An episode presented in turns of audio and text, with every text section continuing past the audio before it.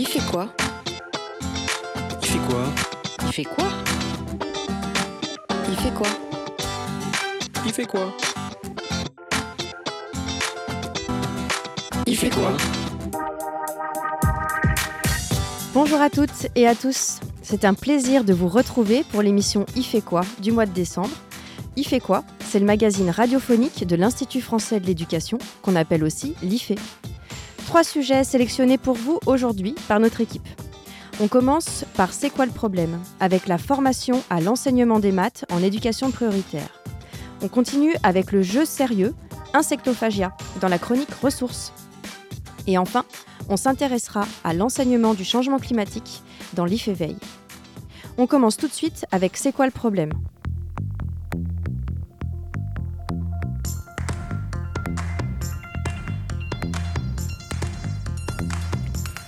C'est quoi le problème? Le problème du mois concerne l'enseignement des mathématiques en éducation prioritaire. Alors les mathématiques, on peut dire que c'est la discipline qui crée le plus d'inégalités scolaires. Prenons l'exemple des problèmes. Ça va tous nous rappeler des souvenirs. Ce matin, il y avait 8 tartes dans la vitrine de la boulangerie. La boulangère ajoute 18 tartes. Combien de tartes sont maintenant dans la vitrine? Alors la question que nous allons nous poser, c'est pas celle-ci. On va plutôt se demander combien d'élèves butent sur ces problèmes d'arithmétique. Et donc combien de professeurs butent eux aussi sur comment faire? Comment envisager la résolution des problèmes mathématiques pour les élèves? Comment outiller les élèves? Parce que c'est un vrai problème de métier. L'exemple que nous prenons ici, la résolution des problèmes, pose des difficultés à tous les enseignants qui s'y frottent. C'est donc un enjeu primordial pour la formation des enseignants. Et c'est là qu'intervient le Centre Alain Savary. Figurez-vous que les experts du CAS ont pris le problème à bras-le-corps. Leur objectif Créer des ressources pour épauler les formateurs sur ces questions d'enseignement des mathématiques. Pour nous présenter ces ressources, qui sont une mine d'or pour tous les formateurs et tous les enseignants qui cherchent des pistes de réflexion sur les mathématiques, nous accueillons sur notre plateau Henrique Villas-Boas. Bonjour. Bonjour. Alors, vous êtes enseignant en mathématiques au collège de Rieux-la-Pape, dans le Rhône, et vous travaillez également à l'IFE. Vous avez participé à la création de ces ressources autour des mathématiques. Oui, voilà, tout à fait. Alors pour créer ces ressources, je crois que vous êtes appuyé sur euh, une école d'Argenteuil, une école euh, qui s'appelle l'école élémentaire Jean-Jacques Rousseau, qui est située euh, en REP, et qui a engagé une réflexion sur une réflexion collective pour faire réussir ses élèves en mathématiques. Est-ce que vous pouvez nous en dire un peu plus? Alors, nous avons pris connaissance du travail qui a été mené par cette école par un enseignant qui s'appelle Kevin Guéguen et qui est plus de maître que de classe et qui a présenté un travail autour de ce qui a été fait dans cette, euh, école, en particulier autour des mathématiques. Et ils ont montré que euh, le travail qui a été effectué a pu permettre aux élèves de mieux réussir en mathématiques. Donc sur une durée d'environ 7 ans, euh, ils sont passés de 30% de réussite aux évaluations de fin CM2 qu'ils ont préservées, des évaluations nationales, à plus de 80% de, de réussite. Ah oui, effectivement, ça, ça vaut le coup d'aller voir et j'imagine que c'est pour ça que vous avez choisi cette école.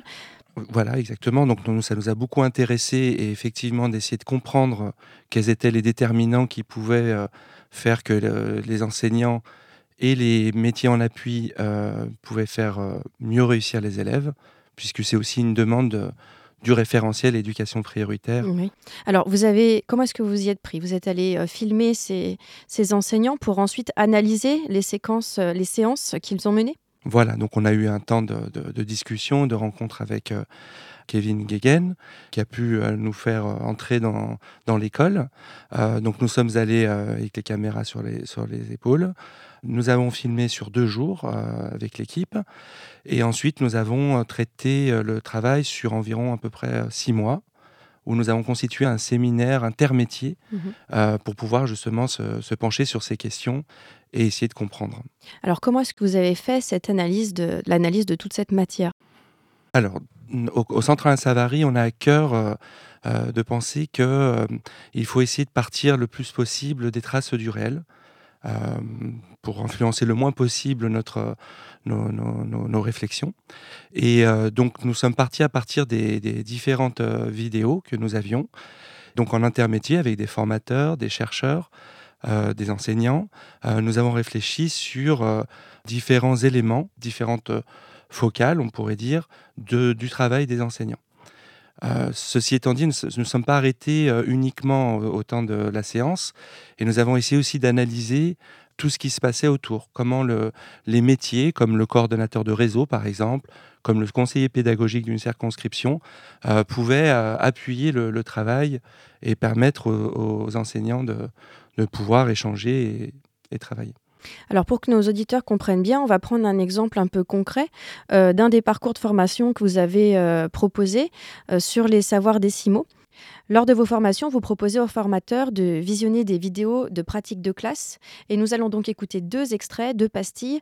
D'abord la classe de David et ensuite la classe de Marie. La valeur d'un centième, comment tu peux l'écrire? Utilise la fraction. A deux mots-clés. Le premier c'est fraction. C'est un mot-clé. Deuxième, décimale. Ok, on lève. C'est pas grave si j'ai mis égal entre les deux. Ben non, c'est même très bien parce que tu prouves que d'un côté comme de l'autre, ça a la même valeur. C'est ça le signe égal. C'est une égalité. Tu as la même chose à gauche et à droite. Donc c'est au contraire. C'est mieux, je préfère. Est-ce que quelqu'un a eu des difficultés et s'est trompé à un moment donné et maintenant veut nous expliquer pourquoi il s'était trompé Voilà. Nous, en fait, on avait, on avait oublié d'entourer les 10. À chaque fois, il nous, manquait un jeton, du coup, ça nous faisait un faux résultat. Alors, t'oubliais d'entourer les? Les, euh, les paquets de 10. D'accord. Alors, à partir de ces vidéos, comment est-ce que vous y prenez pour faire travailler les formateurs? Alors, à partir de ces, de ces extraits, on, on demande par exemple, hein, on a plusieurs possibilités, mais on demande éventuellement d'identifier un moment saillant qui semble pour les formateurs un moment de, robuste de travail donc on, va attirer leur attention sur un moment qui leur semble important et euh, les, formateurs vont identifier peut-être un moment d'explicitation, un moment de différenciation, un moment peut-être lié à la motivation. Et à partir de là, on va essayer de cartographier euh, la séance et essayer de la comprendre, non pas en se disant est-ce qu'il fait mal ou est-ce qu'il fait pas mal ou est-ce qu'il fait euh, d'une manière euh, qui nous satisfait pas, mais plutôt essayer de comprendre euh, les compromis opératoires de l'enseignant, c'est-à-dire pourquoi il fait ses choix et quelles sont ses préoccupations. D'une certaine manière, c'est essayer de se mettre dans la peau de l'enseignant et essayer de comprendre les compromis en fonction de la situation et faire des hypothèses sur ben, comment il a planifié son travail. Alors là, on est vraiment dans l'analyse de ce qui se passe dans la classe. Et enfin, je crois qu'il y a une deuxième dimension sur euh, le travail que vous faites avec les formateurs, sur euh, le travail intermétier, sur la dimension collective. Comment est-ce que vous procédez? Alors, nous avons euh, l'idée que le travail se joue sur plusieurs échelles. Donc il y a une dimension de pilotage pour un inspecteur, pour pour un, coordonnateur, par exemple. Il y a une dimension de formation et il y a une dimension d'enseignement et qu'il faut essayer de faire revenir au cœur de la classe, dans le quotidien, ce qui est de l'ordre du savoir à enseigner et du savoir pour enseigner. Et donc, euh, ces questions-là, qui sont extrêmement vives, euh, sont, sont l'objet de questions qui sont euh, sur ces trois échelles, à la fois sur des questions de pilotage, à la fois sur des questions de formation et à la fois des questions d'enseignant. Merci beaucoup, Henri, d'avoir accepté notre invitation. Merci à vous. On passe maintenant à la chronique ressources avec Jean-Pierre Rabatel. Bonjour. Bonjour. Alors vous êtes professeur des écoles, vous êtes détaché à l'IFE dans l'équipe Eductis et vous allez nous présenter un jeu sérieux qui s'appelle Insectophagia. Alors on va commencer par écouter une petite pastille. C'est quand même un jeu, un serious game, c'est pas un simple jeu. Nous, notre but c'est quand même d'apprendre des choses sur la, sur la vie plutôt. Et parce que les jeux, sont, on n'en retient pas grand-chose. Hein. On, s'amuse, puis on oublie, on range. Là, il faut qu'on nous reste aussi dans la tête. Et ça va rester dans la tête ouais, votre Personnellement, oui. Ouais, parce qu'on voit toutes des notions de cours qu'on avait avant, autant de l'économie que de la biologie ou autre. Et euh, donc forcément, ça fait un peu réviser, donc, euh, mais d'une façon plus ludique. Donc forcément, ça, on intègre mieux que le cours avec le papier. Alors on entend ici des lycéens, des lycéens de Voiron et de Bourg-en-Bresse, qui racontent leur expérience du jeu. Pour qu'on comprenne bien de quoi il s'agit, Jean-Pierre Rabatel, vous allez répondre aux questions de notre journaliste en herbe. Est-ce que vous êtes prêt Tout à fait. Qu'est-ce que c'est? Alors, Insectophagia, c'est un jeu épistémique numérique autour des questions de développement durable, de la recherche documentaire et de la conduite de projet. Mais un jeu épistémique numérique, qu'est-ce que c'est? Eh bien, c'est un outil favorisant l'apprentissage grâce à son côté ludique. Il propose un contexte réaliste euh, et authentique dans lequel le joueur doit euh, mener son activité euh, avec le savoir-faire, les méthodes, les connaissances et les valeurs du professionnel qu'il va incarner. Comment ça marche? Tout d'abord, dans un établissement, un lycée, une équipe enseignante va se former autour d'un projet, qu'ils ont envie de monter un projet. Ils vont donc pouvoir adapter le jeu à leurs objectifs, aux filières euh, de l'établissement, aux différentes disciplines des professeurs qui vont s'engager dans le projet. Ils vont choisir une ou plusieurs classes. Ensuite, aménager un temps de jeu. Euh, ça peut être soit une, semaine banalisée, euh, des journées ou des demi-journées qui vont se reconduire cinq ou six fois. Et puis, bien sûr, ils vont se mettre en relation avec l'administration de l'établissement pour réserver les salles, les échanges de services liés, par exemple, aux emplois du temps. Donc le jeu en fait provoque des changements de posture. Par exemple, les élèves deviennent des joueurs, les enseignants jouent différents rôles. Ils sont euh, euh, maîtres du jeu, conseillers de la chambre de commerce, par exemple. Alors les joueurs euh, sont regroupés en équipe pour en fait créer une entreprise qui doit répondre à un problème de société, fournir des protéines à une humanité de plus en plus nombreuse. Cette entreprise doit être viable économiquement, elle doit respecter l'environnement, être soucieuse de la qualité de l'emploi de ses salariés et ainsi de ses conditions de travail. Et dans le jeu, les joueurs vont devoir remplir un certain nombre de, missions et de défis qui vont leur permettre d'obtenir des points de développement durable, un financement pour euh, leur entreprise et puis valider des badges. En fait, valider les badges, c'est valider des acquisitions de compétences qu'ils acquièrent au cours du jeu. À quoi ça sert? On peut distinguer le côté des élèves et le côté des professeurs. Du côté des élèves, eh bien, ma foi, c'est d'abord leur proposer une autre façon d'apprendre. C'est les rendre euh, davantage acteurs dans leurs apprentissages, les, leur apprendre à travailler et collaborer avec les autres. Euh, les éléments ludiques euh, contribuent à l'engagement du, joueur, à sa motivation, à son autonomie, et puis aussi à sa persévérance la situation ludique, elle met les joueurs en situation de résoudre des problèmes complexes dont la résolution ne conduit pas forcément à une solution unique. Donc chaque en fait entreprise peut avoir des réponses différentes et pourtant la question au départ était la même. Le jeu épistémique développe davantage des compétences que des savoirs euh, strictement disciplinaires. Et puis en fait, euh, le jeu épistémique a aussi pour ambition d'offrir aux, joueurs un apprentissage d'expérience qu'ils seront capables de transférer dans d'autres situations ou d'autres contextes. Et du côté des professeurs, eh bien, c'est aussi l'occasion de travailler en équipe au sein d'un même établissement, avec des enseignants de sa discipline ou d'autres disciplines. C'est aussi développer un relationnel différent avec euh, les élèves.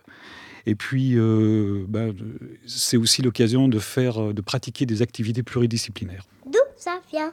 Alors, c'est un projet financé par euh, l'Agence nationale de la recherche de 2014 à 2018. Euh, c'est un partenariat entre des enseignants, des chercheurs, une entreprise privée. Et en collaboration, ils ont donc euh, conçu et conduit l'expérimentation de trois jeux épistémiques numériques, dont deux sont à destination des établissements scolaires. C'est pour qui? Alors le jeu est destiné aux enseignants et aux formateurs des classes de lycée, alors euh, que ce soit de l'éducation nationale ou de l'enseignement agricole alors pour des élèves de seconde ou première. Merci beaucoup Jean-Pierre Rabatel de vous être prêté euh, au jeu du question-réponse. Pour avoir plus d'informations sur ce jeu, rendez-vous sur la page du site de Cas d'école. Nous vous mettrons le lien vers euh, la ressource insectophagia. On passe à la rubrique veille. De jour comme de nuit, l'IFE veille.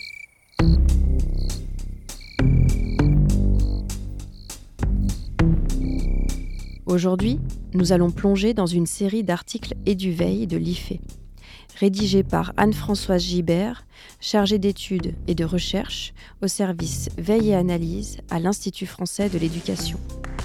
Nous allons nous promener entre les lignes, picorer les mots, caresser les idées, sauter de page en page pour découvrir ce dossier. Êtes-vous prêts? Supposons qu'un réchauffement de 3 à 5 degrés se produise. Que se passerait-il alors? Il y aurait fusion d'une partie de la calotte glaciaire, peut-être même disparition totale des glaces au pôle Nord, car on changerait le bilan énergétique du fait de la disparition temporaire des glaces. Il y aurait une augmentation du niveau euh, des océans, en particulier, de combien? Je ne peux pas faire le calcul de tête comme ça, mais il est probable que les terres basses, euh, euh, les, rivages des océans seraient euh, recouverts par les eaux. C'est intéressant parce que c'est une interview qui date de 1977 d'un responsable de Météo France. Et on voit que ce sujet, finalement, était déjà un petit peu à l'ordre du jour. Et moi, je voulais commencer par le fait que aujourd'hui, en 2018, en cette fin d'année, le climat est vraiment à l'ordre du jour, d'une part par la COP 23, 24, par euh, le fait que le GIEC a produit un nouveau rapport 1,5 degré qui pointe euh, les actions à entreprendre pour ne pas dépasser cette température, par l'accumulation des phénomènes climatiques extrêmes qui ont marqué nos dernières années, par euh, les marches du climat qui prennent de l'ampleur un peu partout. Alors, par rapport à cette problématique, qui est à la fois vive, incertaine et particulièrement impactante pour le futur des élèves, je me suis demandé comment cette euh, éducation au changement climatique pouvait s'intégrer dans l'enseignement. Alors justement, Anne-Françoise, depuis combien de temps le concept de changement climatique est-il inscrit dans les programmes scolaires? C'est compliqué. Alors, euh, il y a eu un changement dans le, programme des collèges en 2016 et en filigrane, on a l'éducation au développement durable qui doit s'inscrire dans plusieurs parcours. Il y a explicitement euh, le risque climatique et les aléas. Et il y a un EPI qui s'intitule Transition énergétique et développement durable. Au lycée actuellement, en terminale, dans la spécialité SVT, cette spécialité est consacrée, enfin un des thèmes est consacré au changement climatique, en particulier en abordant euh, des thématiques comme la glaciologie ou la palynologie, qui sont des éléments tangibles permettant de bien asseoir cette évolution climatique. En histoire, on peut citer euh, le fait que l'énergie soit au programme en seconde, mais elle n'est pas toujours traitée, et la mondialisation est au programme en terminale. Enfin, les nouveaux programmes, donc en SVT, euh, mettent euh, à l'honneur la crise de la biodiversité en seconde et la sixième extinction, les enjeux éthiques et la préservation des ressources de la planète, ainsi qu'en première, euh, l'énergie, mais sous un angle plus bilan radiatif, un angle plus académique. Même si on remarque que le changement climatique est inscrit dans les programmes, cela reste un sujet qui est très controversé. Oui, c'est intéressant de voir d'étudier comment se, diffusent ces controverses, d'où est-ce qu'elles viennent. En fait, euh, il y a une rhétorique puissante par rapport au changement climatique. Il y a des historiens des sciences qui ont euh, étudié récemment comment euh, ces polémiques naissaient et comment en fait elles grandissaient. Derrière ces polémiques, il y a des intérêts politiques. Et surtout, ces polémiques prennent souvent corps avec des acteurs qui sont issus du monde scientifique, ce qui leur donne une posture d'autorité indéniable, même si finalement leur spécialité n'est pas la, climatologie. Donc ils s'appuient sur des faits scientifiques avérés, en particulier l'histoire longue du temps géologique sur des périodes de 100 000 ans, mais ils n'ont pas l'entièreté des faits, car il y a d'autres faits scientifiques qui permettent donc euh, de plaider pour ce changement climatique. Il faut voir aussi que c'est des personnes isolées, mais que leur poids dans les médias, parce que dans les médias, on a une éthique de euh, la controverse. Donc on donnera le même poids à une personne, un chercheur isolé, et l'ensemble des personnes du GIEC. Et la dernière euh, condition, je pense, euh, pourquoi c'est si controversé, c'est que ça s'appuie sur des prédictions. Et il y a aussi la prise de conscience des impacts de la société de consommation. Donc encore un, thème. Est-ce que face à ces controverses, la solution serait pas de former les élèves à l'épistémologie? Oui, c'est intéressant en fait de voir euh, comment les sciences euh, se forment et finalement quelle est leur histoire, parce que ce n'est pas quelque chose de figé contrairement au sens commun. Les enseignants, d'ailleurs, les enseignants de sciences particulièrement, sont assez familiarisés avec ces notions d'épistémologie, mais ça ne traverse pas encore tout le cursus, tous les cursus. Dans les euh, prochains programmes en première scientifique, il y a une notion de comprendre la nature du savoir scientifique, en particulier la notion d'accumulation et la notion de doute. Parce que cette notion de doute, justement, n'est pas favorable à l'expertise qu'on pourrait attendre euh, de scientifiques euh, durs. Euh, dans les programmes de 2011, c'est intéressant de voir qu'il y avait l'histoire en fait de la, de la tectonique des plaques et comment cette, cette science s'est construite à partir des observations de Wegener qui avait élaboré un modèle de dérive des continents en se basant sur la forme justement de, de l'Amérique latine qui s'emboîtait dans l'Afrique. Et cette théorie a vraiment été combattue par la société géologique et ça a fait l'objet de grandes controverses. Donc c'est intéressant d'aborder ce sujet. En ce qui concerne le changement climatique, le terme qui relie en fait notre époque géologique au changement climatique et qui est de plus en plus diffusé est le terme d'anthropocène. Alors ce terme est diffusé dans le contexte médiatique. Il a pris naissance en 1920. Donc, il a fait son apparition dans, une, dans la revue scientifique Nature en 2002 il n'est pas pour l'instant euh, reconnu par la Société de géologie. Donc c'est vraiment intéressant de voir euh, l'évolution de l'évolution des savoirs. Et j'ai fait une recherche sur le moteur d'éducation de, l'éducation nationale et il n'est pas euh, dans les sites institutionnels pour l'instant. Tu nous dis que c'est un savoir en évolution, mais alors comment on fait pour l'enseigner aux élèves? Alors oui, c'est compliqué parce que d'une part il y a cette notion de, de savoir chaud, savoir froid, on va dire. Euh, de questions vives.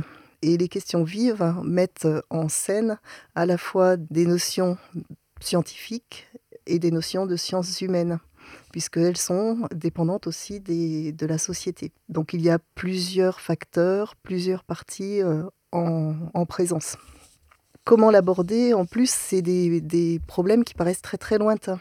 Parce qu'on se dit, mais non, c'est pas pour demain, le euh, changement climatique, ça ne me concerne pas. Donc d'une part, euh, il conviendrait de relocaliser euh, les conséquences du changement climatique à l'échelle de, des, enseignants et des apprenants pour les rendre tangibles. Et puis, j'ai trouvé donc au cours de mes recherches une façon d'aborder euh, justement ces questions vives qui me paraît assez intéressante. C'est l'équipe suisse euh, RDS qui dit que d'une part, il y a des savoirs d'information, donc c'est vraiment euh, le savoir tel qu'on le considère habituellement. Il y a les savoir-faire, les savoirs pratiques, donc comment euh, parler, comment présenter, comment chercher. Et puis il y a les savoirs d'analyse. Et c'est ces savoirs d'analyse qui permettent euh, de bien poser les questions vives. Et dans ces savoirs d'analyse, il y a des savoirs systémiques et analytiques, comme identifier les acteurs, identifier les échelles, voir les combinaisons de facteurs, parce que ça, on, on ne voit jamais de façon complète comment les, les, acteurs de façon systémique euh, réagissent les uns par rapport aux autres. Il y a des savoirs prospectifs, alors c'est intéressant, des savoirs prospectifs, des savoirs sur l'avenir. Comment est-ce qu'on peut savoir l'avenir? Bon, euh, c'est voilà, c'est je pense quelque chose sur lequel euh, il faut se pencher de façon sérieuse. Il y a des savoirs éthique, c'est-à-dire la pensée pragmatique qui est orientée vers l'action, à la fois les normes éthiques et les normes de décision-action, et aussi les savoirs politiques, c'est-à-dire les normes juridiques qui sont de plus en plus à l'ordre du jour, puisque on entend euh, des villes, des, personnes qui euh, vont au tribunal international pour euh, demander à ce que justice soit faite.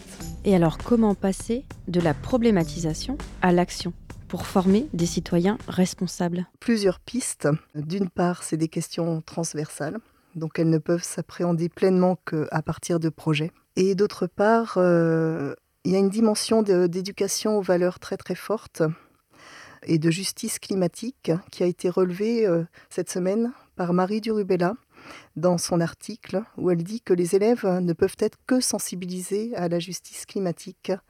Et donc je pense que c'est une, une belle porte d'entrée vers cette éducation A. Pour avoir davantage d'informations, rendez-vous sur le blog Eduveille à la recherche de l'article Quelles éducations au changement climatique? Nous passons à l'agenda du mois de janvier. Bonjour Claire. Bonjour Florence. Alors, que se passe-t-il à l'IFE dans les semaines à venir? Eh bien, au programme, une publication, des formations et des séminaires sur des sujets qui peuvent intéresser tout le monde. Tout d'abord, dans quelques jours, paraîtra une nouvelle édition des Entretiens Ferdinand Buisson. Oui, le 17 décembre à 18h. Elle sera consacrée cette fois au rapport entre migration et scolarisation. Chercheurs et praticiens nous donneront leur avis sur la question. Ensuite, début janvier, c'est la deuxième session de formation sur Apprendre à apprendre. Le 7 et le 8 janvier précisément. Ce sera l'occasion d'un temps de réflexion sur l'auto-évaluation formative et sur les modalités de la transmission dans l'enseignement. Une autre formation est proposée le 17 et 18 janvier sur le thème de l'évaluation des élèves dans et pour les apprentissages. N'hésitez pas à vous inscrire si vous voulez réfléchir sur l'évaluation et sur ses fonctions dans l'éducation. Le 22 janvier, c'est la seconde journée d'études du Redisco, c'est bien ça? Oui, nous pourrons assister à la suite de la présentation de la recherche sur le thème Religion, discrimination et racisme en milieu scolaire, en croisant la perspective des sciences de l'éducation, de la sociologie, de la linguistique et de la philosophie. Je vous conseille de réserver votre place il y aura du monde. Et on termine le mois de janvier avec la seconde journée d'études sur l'éducation à la citoyenneté. Le 23 janvier, nous retrouverons Anne Lagny pour croiser les perspectives françaises et allemandes sur la question de l'éducation à la citoyenneté. Merci Claire. C'est la fin de cette émission. Merci à tous. À la technique, comme d'habitude, Sébastien Boudin. Merci à Diane Béduchot et à Clarisse Le Seigneur qui ont participé à la préparation de cette émission. Vous pourrez retrouver toutes les informations sur les sujets que nous avons abordés dans cette émission Il fait quoi sur le site de notre web radio Cadécole à l'adresse suivante ife.ens-lyon.fr slash cadécole. C'est la dernière émission de cette année 2018. On se retrouve en janvier pour la prochaine émission Il fait quoi Merci de nous suivre et d'être de plus en plus nombreux à nous écouter. À très vite